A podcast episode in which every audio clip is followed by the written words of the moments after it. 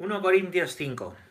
Bueno, me toca a mí juzgar a los de fuera, no es a los de dentro a quienes vosotros juzgáis. A los de fuera, Dios los juzgará. Arrojad entre vosotros al malvado. ¿eh? Es una frase de San Pablo que quería comentaros hoy. San Pablo escribe a las, a las comunidades ¿eh? que va fundando, escribe diversas cartas. Y bueno, quería comentaros este texto hoy, ¿no? Me toca a mí juzgar a los de fuera, no es a los de dentro a quienes vosotros juzgáis, ¿no? Como diciendo, no juzguemos, no juzguemos, ¿no? Porque el juicio mata, eso lo dice el Señor, el juicio mata, el juicio mata. ¿Y cuántas veces estamos hablando de este juzga, este juzga, este juzga? Y somos nosotros también los que estamos juzgando, ¿no? Por el juicio, el juicio es la raíz, ¿no? La raíz de, pues de, de muchos males, ¿no? De muchos males. Los grandes males y las grandes tragedias siempre empiezan, chicos, por pequeños juicios. Por juicios pequeñitos, por juicios que decimos no pasa nada, ¿no? Por palabras que decimos que en realidad llevan dardos, y llevan dardos, ¿vale? Los juicios, los juicios, juzgar mata. ¿eh? Así que pues, pues nada, os animo a mm, cuidar mucho, ¿eh? cuidar mucho eh, en no juzgar, en no juzgar, porque con el juicio nos hacemos mucho daño. Bueno, vamos a, vamos a continuar con el catecismo y vamos por el punto 80 y, a ver, ¿me lo recordáis? 80 y... 80 y... aquí lo tengo... 88. ¿eh? Punto número 88 del catecismo de la, de la Iglesia Católica, que es apasionante estudiar el catecismo, ¿eh? es apasionante. Apasionante de verdad. Vamos a, vamos a leerlo, ¿eh? ir guardando las preguntas y al final nos hacemos las preguntas. Bueno, habíamos estado hablando que Dios se revela. ¿eh? Dios se revela y Dios se revela em, pues, pues para que le podamos conocer. Al final, la iglesia está para evangelizar. La iglesia existe para salir de sí misma. La iglesia no existe para estar ahí calentita y bien, ¿no? Sino para abrir sus puertas para evangelizar. No abrir las puertas para mundanizarse, eso es un error. Cuando para evangelizar queremos mundanizarnos, ¿eh? pues no por mundanizarnos más, vamos a evangelizar más, ¿vale? Eso no, eso no es así, eso no funciona así, ¿vale? Eso no, es así. Eh, sino que estamos para divinizarnos, ¿vale? Y abrir las puertas para llevar esa palabra de Dios a todos sin juzgar, porque el juicio hemos dicho mata. Desde la belleza, desde la verdad, desde la caridad, sin renunciar a, la verdad y a la caridad nunca, ¿vale? Bueno, y la, transmisión de la revelación divina se da de tres formas, que ya hemos comentado, ¿no? Antes de Semana Santa hablábamos de la tradición de los apóstoles, lo que los apóstoles han recibido. Después hablábamos de la Sagrada Escritura, que no se puede cambiar ni alterar, ¿vale? Que no se puede cambiar ni alterar, sino leerla en el espíritu en que ha sido recibida, profesada y celebrada ¿eh? por los cristianos, ¿vale? Y y corresponde al, al, magisterio, a la interpretación del depósito de la fe que va haciendo en la iglesia, los papas, los obispos, los concilios. Él, con ese espíritu, con que ha sido escrita, mmm, recibida, profesada, celebrada, vivida por los cristianos, ¿vale? Transmitirla, transmitirla. Y para eso teníamos el magisterio, que es el oficio de interpretar auténticamente la palabra de Dios, ya sea oral, ya sea escrita, encomendado al magisterio vivo de la iglesia, ¿vale? El magisterio vivo de la iglesia. Bueno, muy bien, muy bien, pues, pues nada, esto... Esto os cuento, esto es lo que vimos ayer, el magisterio. Vamos hoy a continuar hablando y vamos a hablar de los dogmas. La iglesia tiene dogmas, ¿vale? Los dogmas, ahora vemos lo que son, son verdades, son verdades, ¿no? que no se pueden cambiar, ¿vale? Que no se pueden cambiar. Y claro, detrás de esto hay mucho problema, sobre todo hoy con las filosofías y las antropologías que nos hablan de que los dogmas son horribles, son malísimos, ¿no? Y a veces se habla de los dogmas de la iglesia, claro, no se sabe lo que hay detrás, ¿no? Detrás de cada dogma que está pensadísimo, ¿no? Y que es una revelación de Dios reconocida, y como está reconocida se declara dogma, ¿no? Pues detrás de eso, y siempre desde el, pues desde el, yo creo que de desconocimiento, ¿no? se habla, no, los dogmas, los dogmas. Eh, la iglesia solo tiene dogmas, imponerte dogmas y tal. Bueno, vamos a ver qué son en realidad los dogmas, cuáles son en realidad los dogmas, ¿vale? ¿Cuáles son? Y, y, y, y, cómo se aprueban los dogmas en la iglesia, ¿vale? Porque esto no es que se levanta un día el Papa, ah, voy a aprobar esto, ¡pum! Y ya está. O voy a hacer esto, que además fastidia a la gente. Eso no funciona así, eso es una idea que... Pues que no sé por qué hay, ¿no? Como si la iglesia fuera una dictadura autoritaria, ¿no? Bueno, hay que entender que la iglesia no es una dictadura autoritaria, sino que tiene conferido un poder que le viene de Dios, ¿vale? Tú eres Pedro y sobre esta roca edificaré mi iglesia. Eso sí, ¿vale? Eso sí. Entonces la iglesia va pues guiando, gracias al magisterio, a la palabra de Dios y a la tradición viva, va guiando al pueblo de Dios y vamos caminando juntos como pueblo de Dios en comunión, ¿vale? A lo largo de la historia. Entonces, esto no es una dictadura. Acoger la fe es algo libre, ¿no? Vamos a ver el punto número 88. 88. Leo yo, leéis vosotros, leo yo. El magisterio de la Iglesia ejerce plenamente la autoridad que tiene de Cristo cuando define dogmas, es decir, cuando propone de una forma que obliga al pueblo cristiano a una adhesión irrevocable de fe, verdades contenidas en la revelación divina, o también cuando propone de manera definitiva verdades que tienen con ellas un vínculo necesario. Bueno, ¿se entiende? Sí, no, vamos a declararlo. El magisterio de la Iglesia, que hemos dicho que lo ejercen el Papa, que lo ejercen los concilios, ¿vale? Em, el magisterio de la Iglesia ejerce plenamente su autoridad. El magisterio de la Iglesia tiene autoridad, el Papa tiene autoridad, ¿vale? Tiene autoridad, ¿vale? La Iglesia no todos tenemos la misma autoridad, es que no funcionaríamos, o sea, cualquier eh, cualquier idea que, tengas de tener todo la misma autoridad, repartirla, ¿no? Estilo hippie. No funciona. Aparte que aquí, aparte que aquí la autoridad viene de Dios, ¿vale? Que es una autoridad de Dios. No es una autoridad dictatorial, ¿vale? Sino que es una autoridad que el Papa tiene de cara a la salvación, que el Papa tiene en comunión con los obispos, ¿vale? De la Iglesia. Bueno, el magisterio ejerce su autoridad plenamente ejerce plenamente la autoridad que tiene de Cristo, porque es Cristo el que ha dado esa autoridad, es Cristo, ¿vale? No puede llegar aquí el primer iluminado que se le ocurra y decir, pues, pues yo ahora voy a hacer mi propia iglesia, que los hay, ¿eh? que los hay, los ha habido, y los habrá. Y tengo autoridad de Cristo, y hay gente buena que la engañas y te sigue, ¿no? Bueno, pues la iglesia tiene esa autoridad de Cristo, si se aparece Cristo a autoridad a otra persona, eso desde luego que no es de Dios.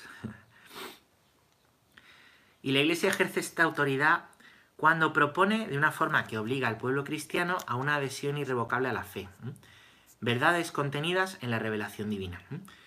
Cuando una serie de verdades que nos vienen por revelación divina, bien por la tradición escrita, la Sagrada Escritura, bien por la tradición eh, por la tradición viva, la tradición con mayúsculas, os acordáis de la tradición con mayúsculas, que es la que profundiza, profundiza en esa enseñanza bíblica. Todo dogma de la iglesia tiene una raíz bíblica, bíblica. Y el pueblo cristiano la va viviendo. Y en ese vivir, vivir, vivir, ¿vale? En ese vivir hay una serie de verdades que va comprendiendo, que vamos comprendiendo, bien porque están reveladas directamente, bien porque están reveladas y con el paso del tiempo se van profundizando, viviendo y comprendiendo por parte del pueblo cristiano, insisto, que no es que el Papa se levante un día y diga haced esto, sino que el pueblo vive, celebra algo, cree algo y eso, ¿eh?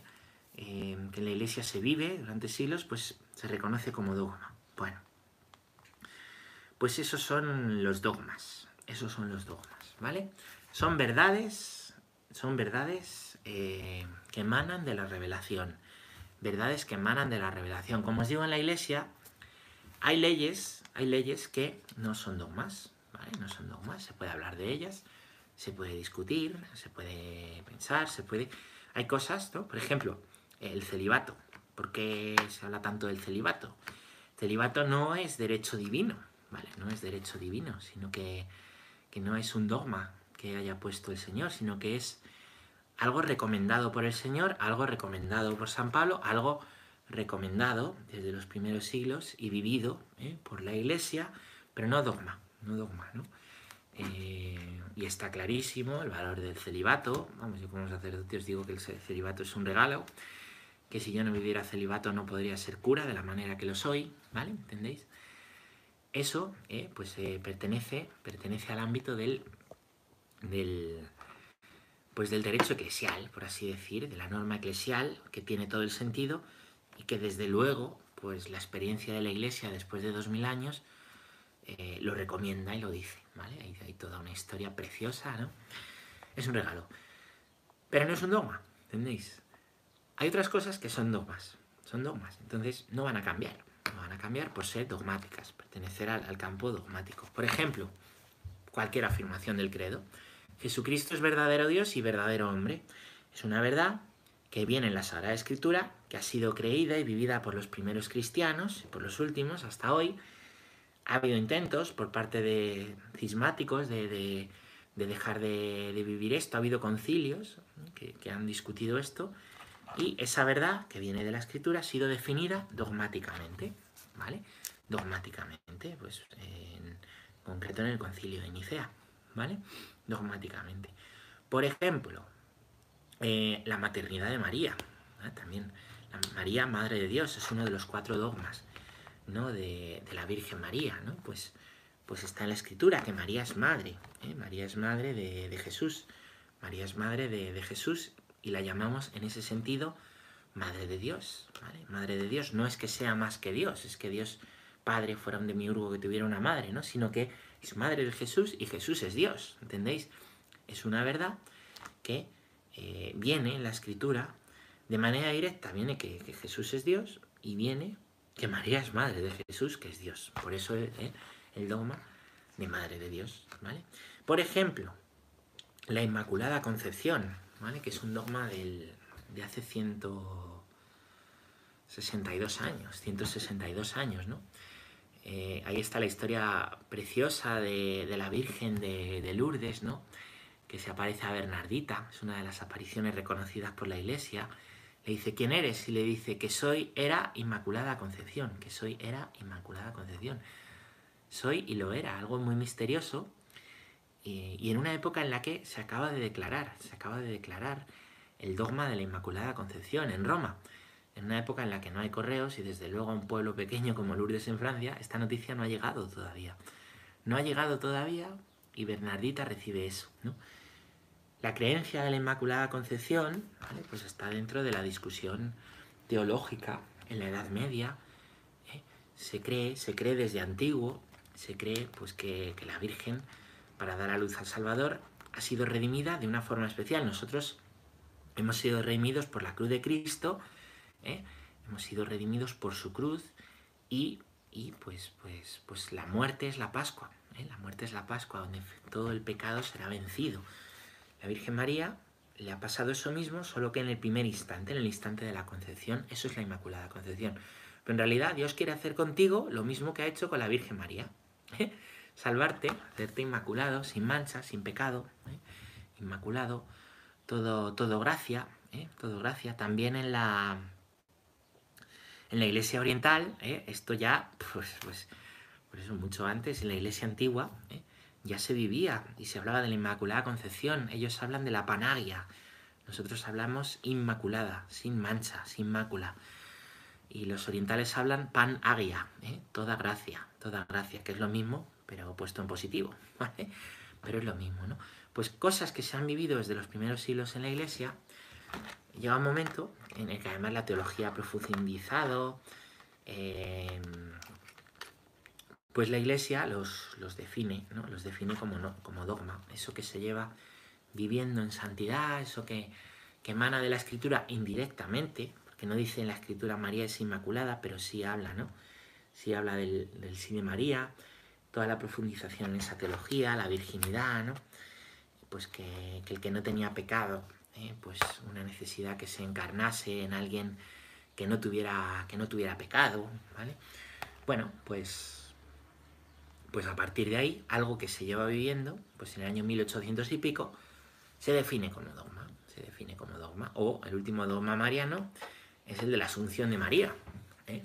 El de la Asunción de María, 1800, perdón, 1950, hace cuatro días. Alguno había nacido. ¿Es que se nos ocurrió ahí que la Virgen subió al cielo en cuerpo y alma? No, pero si mi iglesia se llama Nuestra Señora Asunción, como la mitad de las iglesias de España. Y es inmemorial de cuándo será mi iglesia, es inmemorial. Se busca en los archivos. ¿Cuándo fue fundada la parroquia de Valdemoro? Inmemorial. Pues, ¿De cuándo?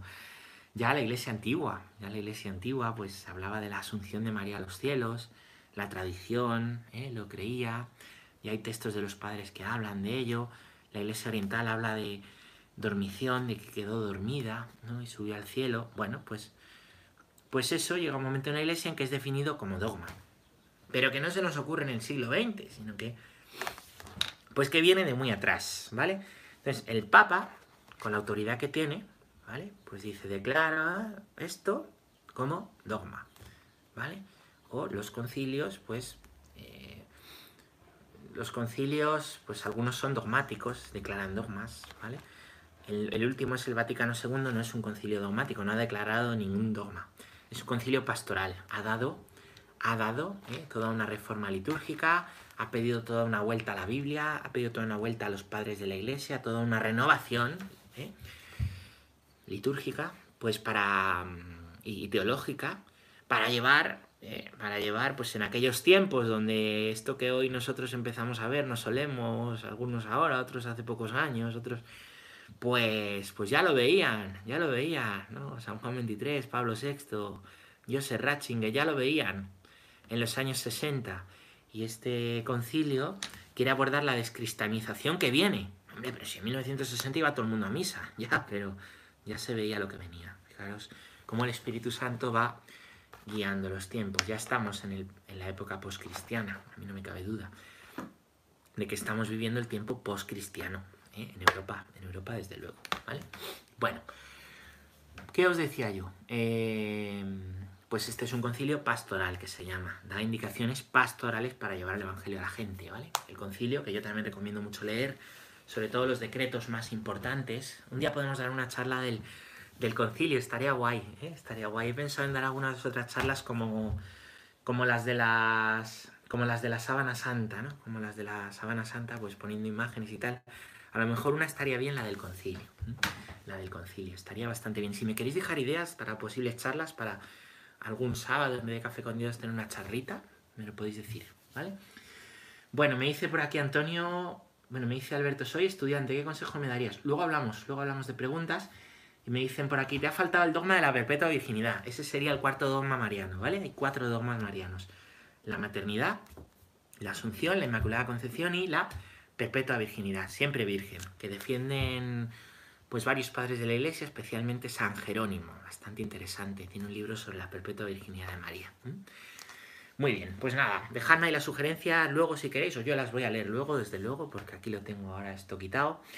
Y esos son los dogmas, ¿vale? ¿Se han entendido? Entonces el Papa los declara dogmas con la autoridad, pero como os digo, con toda una historia detrás, ¿vale?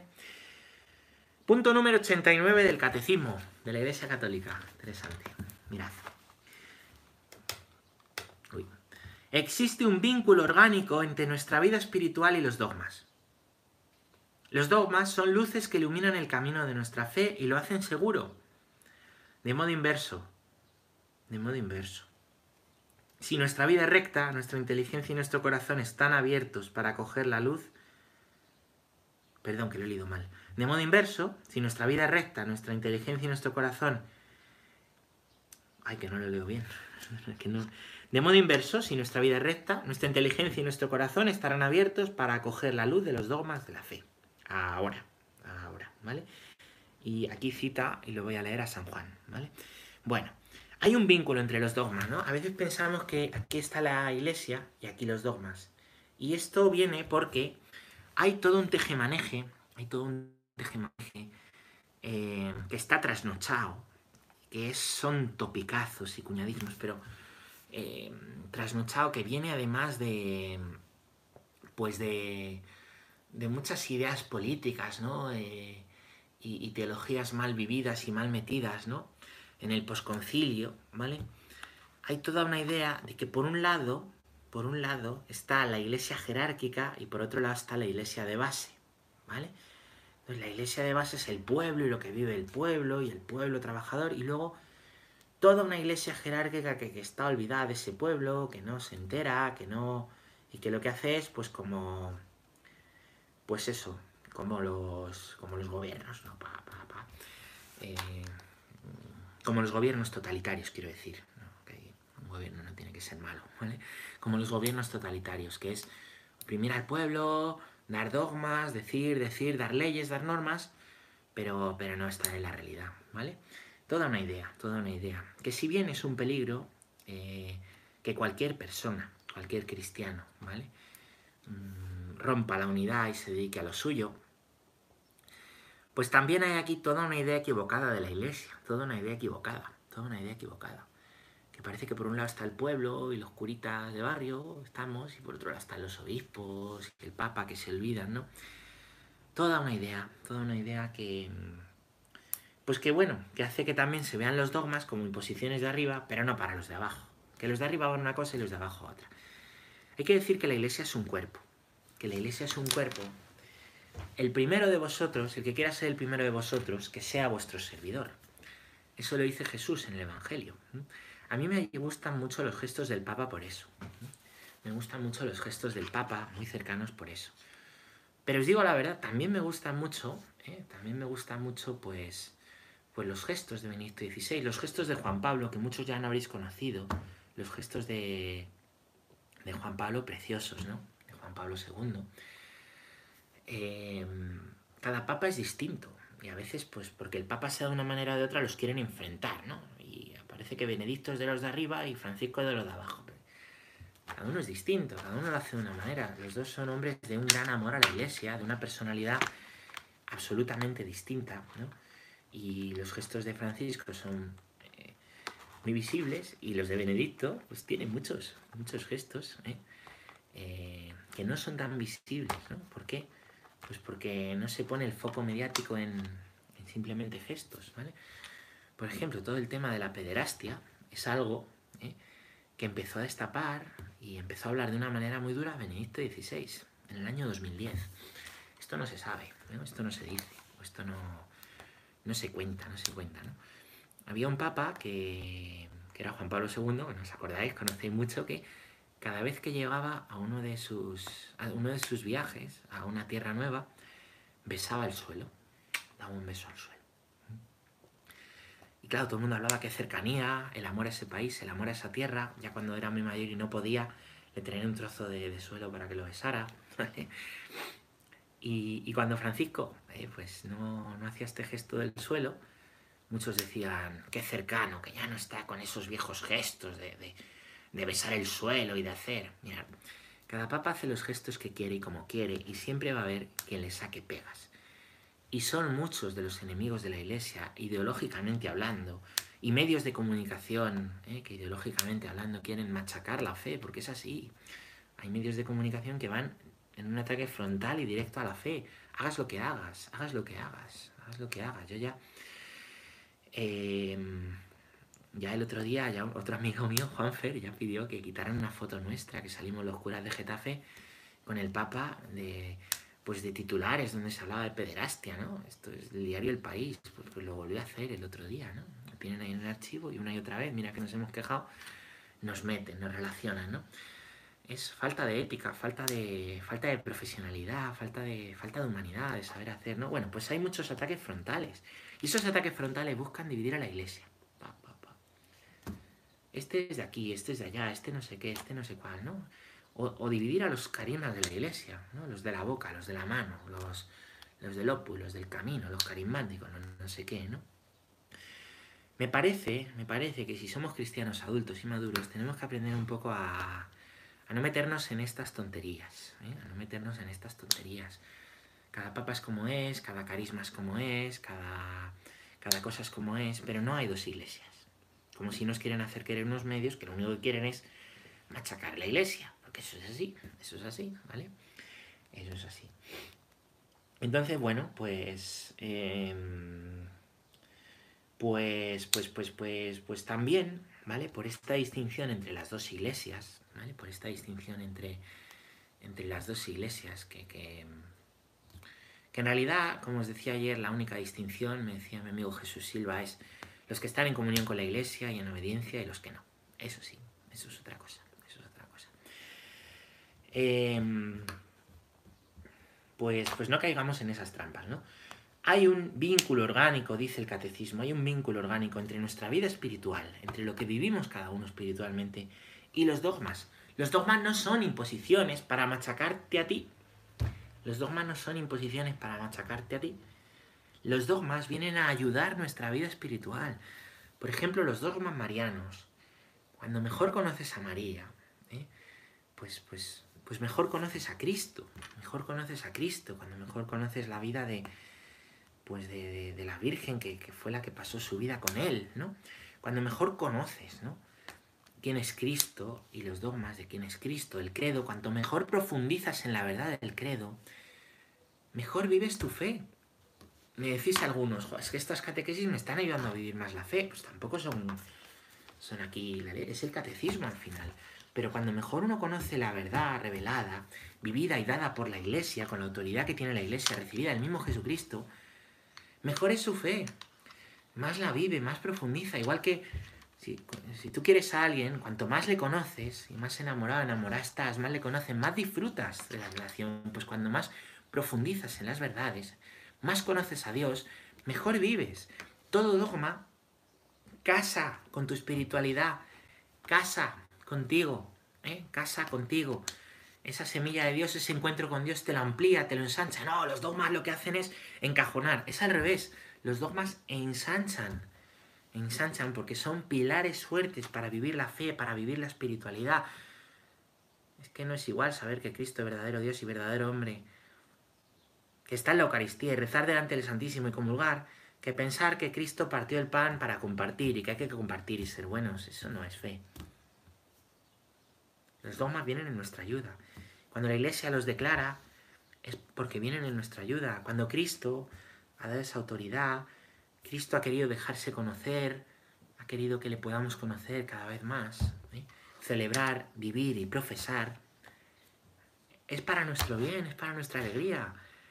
Es así, los grandes estudiosos, los que estudian, dice Hans Urs, joder, a ver Pablo, ayúdame, ¿cómo se pronuncia? Hans Urs von Balthasar, que es un teólogo suizo, me parece. Muy uno de los grandes teólogos del posconcilio, ¿no? Que hay que hacer teología arrodillada, es decir, que cuando tú te pones de rodillas a estudiar, los que hacen teología a escribir y los que la estudiamos a estudiar, el mismo, cuando tú lees de rodillas el mismo catecismo, gracias Pablo, cuando tú lees de rodillas el mismo catecismo, eh, con humildad, es que disfrutas, es que se te ensancha el alma, se te ensancha el alma. Y los dogmas vienen a ensancharte el alma, no a ponerte límites para fastidiarte, a ensancharte el alma, para que puedas conocer a Dios sobre una certeza. Hay que conocer a Dios sobre certezas, ¿no? Sobre, ah, todo es Dios, al final este vaso es Dios y caemos en... Eso pasa hoy, ¿no? Hemos quitado, ¿eh? Hemos pasado de... Fijaros, ¿eh? Yo no creo en no creo en el cristianismo, creo en las religiones. Y después, no creo en las religiones, creo en la espiritualidad. ¿Y qué es lo siguiente? Pues creo en la no creo en la espiritualidad, creo en, en el yo, en mí. O en lo esotérico. Hay gente que, que ha hecho un camino hacia el mal, así, pasando de la espiritualidad difusa, pasando primero de Dios a lo a las religiones y todas las religiones son iguales y y después a la espiritualidad y cada uno lo que quiere, y de ahí al esoterismo. Y del esoterismo se pasa a adorar al otro. ¿eh? No nos engañemos, no nos engañemos. Oh, ¡Qué exagerado, padre! Pues yo conozco gente, yo conozco gente que ha hecho ese camino, ¿eh? que ha hecho ese camino. Y, es por esto, ¿no? Hemos pasado de, pues de, no, el cristianismo, ¿no? Al final todo da igual, no hay dogmas, tú te haces tu, tu religión de Mercadona, coges lo que te gusta y lo que no, no, pero ¿cómo se te va a ensanchar el alma si no hay seguridades, si no hay nada? No te apoyas en nada. Y al final ahí caemos en panteísmos, la adoración a la naturaleza, caemos en, en egoísmos, la adoración a ti mismo. Pero ¿qué pasa luego que te mueres? ¿Y quién te va a salvar? No te va a salvar la naturaleza, no te vas a salvar tú solo. ¿eh? Los dogmas están puestos para nuestra ayuda. Están puestos para tener raíces fuertes en las que plantar el árbol, en las que crecer el árbol. No para ser... ¿eh? Qué, bonito, ¿no? Las canciones. The answer, my friend, is blowing in the wind. ¿no? La respuesta flota. Todo es aire, todo es difuso, todo es... Sí. ¿Pero qué? Si es que necesitamos echar raíces, necesitamos Dice el Señor, construir la casa sobre roca. Sobre roca. Y la roca es su palabra. Su palabra. Al final toda persona necesita construir sobre, sobre roca su vida. Porque si no, te viene un problema, mira ahora la que tenemos encima. Qué testimonio más hermosos estoy viendo yo estos días de gente con fe. Qué testimonios. La roca. Que necesitamos la roca. La roca que es Cristo. Algo que permanezca cuando todo se tambalea, cuando se caen las seguridades. Y vale para un rato, que te vale para respirar un rato y estar bien. ¿Y a la larga qué? ¿A la larga qué? Si nos morimos, si los que queremos se mueren. Claro. Quizás que hemos dejado de hablar de la muerte también, ¿eh? No sé, me viene a la cabeza que hemos dejado de hablar de la muerte por el miedo que nos da la muerte. ¿No? Bueno. Bueno, pues los dogmas vienen a eso, vienen en nuestra ayuda, chicos vienen en nuestra ayuda, ¿no? No son... Entonces, ¿qué pasa? Pues que aquí hay toda una película muy bien orquestada durante años y toda una antropología. Por eso os digo que estamos en la era postcristiana, porque ha cambiado la antropología. Estamos en la posmodernidad, ha cambiado, ha cambiado la antropología. Todo se mira con desconfianza, todo se mira... Eh, todo se mira con recelo, todo se mira con sospecha, todo se mira con engaño, todo se mira con, con miedo. Y eso que eran seguros, que eran raíces, el Evangelio, la palabra de Dios, el dogma, ¿eh? la fe, se pone bajo sospecha, es una cosa más, da igual. ¿eh? Y al final, ¿en qué nos apoyamos? Si no nos apoyamos en Dios que se ha revelado y nos ha dicho esto, que es lo único seguro, porque al final lo único que permanece es Dios, nosotros, ¿dónde nos vamos a apoyar? En cosas que al final se van a caer, que te valen para un tiempo, para un minuto, o para un año, o para diez años, pero pero se van a caer. Mucho cuidado, aquí yo lo digo mucho, ¿no? Mucho cuidado con todas las espiritualidades de la New Age, porque es eso al final, es sustituir a Dios, tú eres tu Dios. Y cambia tu Dios por el saludo al sol, y cambia tu Dios por el Reiki, que cuidado con las invocaciones de Reiki, y cambia tu Dios por mindfulness, y cambia tu Dios por un montón de cosas que, que es pan para hoy y hambre y muerte para mañana. Es así. Y conozco un montón de gente que está de vuelta. En mi canal hay una charla que podéis buscar de una mujer que se llama eh, Milagros Martín. Milagros Martín. Si queréis poner testimonio Milagros Martín, Padre Pachi, pues, pues ahí está, ¿no? Es una mujer que estaba en todo este mundo ¿eh? y que... Y que bueno, ver la charla, ver la charla, ver la charla. Porque muchas veces, qué inocentes somos. Yo por aquí, por el barrio, hay como 7, 8 centros de estos, claro al no haber Dios, pues crece, en la, crece esta espiritualidad, son una especie de sectas en las que tú pagas, ¿eh? como si fuera un servicio, y no sectas porque te... no son sectas porque te, te separen, te, mm, en ocasiones sí, te separan de los tuyos y, rompen, rompen familias, ¿eh? también conozco, ¿no? Eh, pero te, bueno, pues, te, pues te, viven en la mentira, son sectas auténticas, ¿no? Porque te hacen vivir en la mentira, en una espiritualidad falsa, te sacan de tu círculo, te, bueno, hasta te hacen comer otras cosas, te hacen un montón de cosas. Dice que Antonio, muchas gracias, lo voy a leer. Como converso, para mí los dogmas son como ventanas.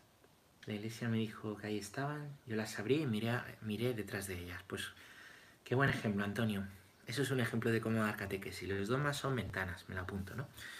Pues os decía, cuidado con todas estas espiritualidades, todos estos centros de, de Reiki, yoga, historias, mucho cuidado. Que el yoga no es gimnasia, que el Reiki no son masajes, ¿vale? Que en el momento en que tú, en el momento en que tú te pones a, te metes en otras espiritualidades, esas espiritualidades, detrás de esas espiritualidades hay otras deidades, y otros conceptos de Dios y otra visión sobrenatural de alguien que no es Dios. Y, eso, pan para hoy, hambre para mañana. No casa, no casa, ¿no? Bueno, se tenía que decir y se dijo. Eh, veros el testimonio de milagros, os decía, ¿no? Entonces nuestra inteligencia y corazón están abiertos para acoger la luz de los dogmas de fe. Como decía Antonio, son ventanas por los que entra la luz, los dogmas. Profundiza en ellos. ¿eh? Te animo a profundizar en ellos. Vamos a leer un puntito más, chavales. El punto número 90. El punto número 90. Los vínculos mutuos y la coherencia de los dogmas pueden ser hallados en el conjunto de la revelación del misterio de Cristo. Conviene recordar que existe un orden o jerarquía de las verdades de la doctrina católica, puesto que es diversa su conexión con el fundamento de la fe cristiana. Muy bien. Es decir, todos los dogmas se relacionan entre sí, ¿no? No, iba, todos los dogmas se relacionan entre sí, ¿vale? Todos. Los dogmas cristológicos, conociendo a Cristo, quien me ha visto a mí conoce al Padre. Los dogmas del Padre, pues omnipotente, eh, todopoderoso, ¿vale? nos permiten también conocer lo creado, a las criaturas, ¿vale? ¿Eh? Todo está unido, todo está unido, ¿vale? Los dogmas de la Virgen son para conocer a Cristo, ¿eh? los dogmas, por ejemplo, los dogmas de la resurrección de los muertos, el perdón de los pecados, que que son dichos por Dios, nos, inviten, nos permiten conocer nuestra vida, que agarrarnos en nuestra vida, nos permiten conocer lo que nos espera, ¿vale? Todos los dogmas tienen conexión, todos nos permiten conocer mejor a Dios, ¿vale?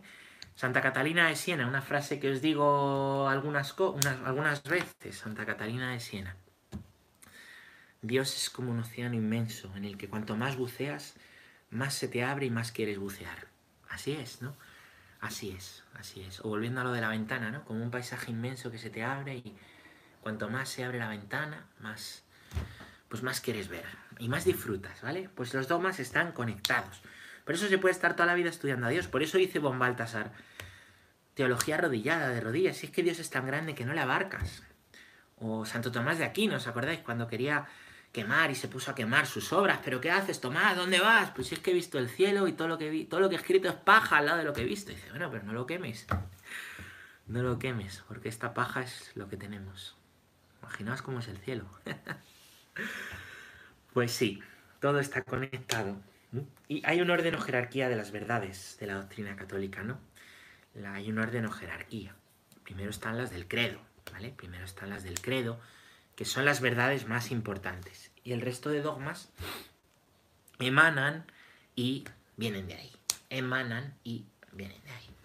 Bueno, pues nada, esto os cuento, esto os cuento de los dogmas, punto 88, punto 89, punto 90, haciéndoos una invitación a estudiar, a leer, a formaros, pero arrodillados, con humildad, sabiendo que porque hay gente que quiere saber de Dios como para abarcarle y por él mismo, ¿no? Si quieres saber de Dios, hazlo para disfrutar, para vivir tu fe en plenitud, para, para dar gracias a Dios y para llevarlo a otros, para hacerlo luego vida. ¿Para qué vas a estudiar ahí como una rata de biblioteca y luego te lo guardas, ¿no? Para ser mejor catequista, para preparar mejor la liturgia, para dar mejor testimonio en tu trabajo, para hacer mejores boniciones. Para eso estudiamos, para eso conocemos, para eso nos formamos para dar, no para gloria nuestra, sino para gloria del Señor.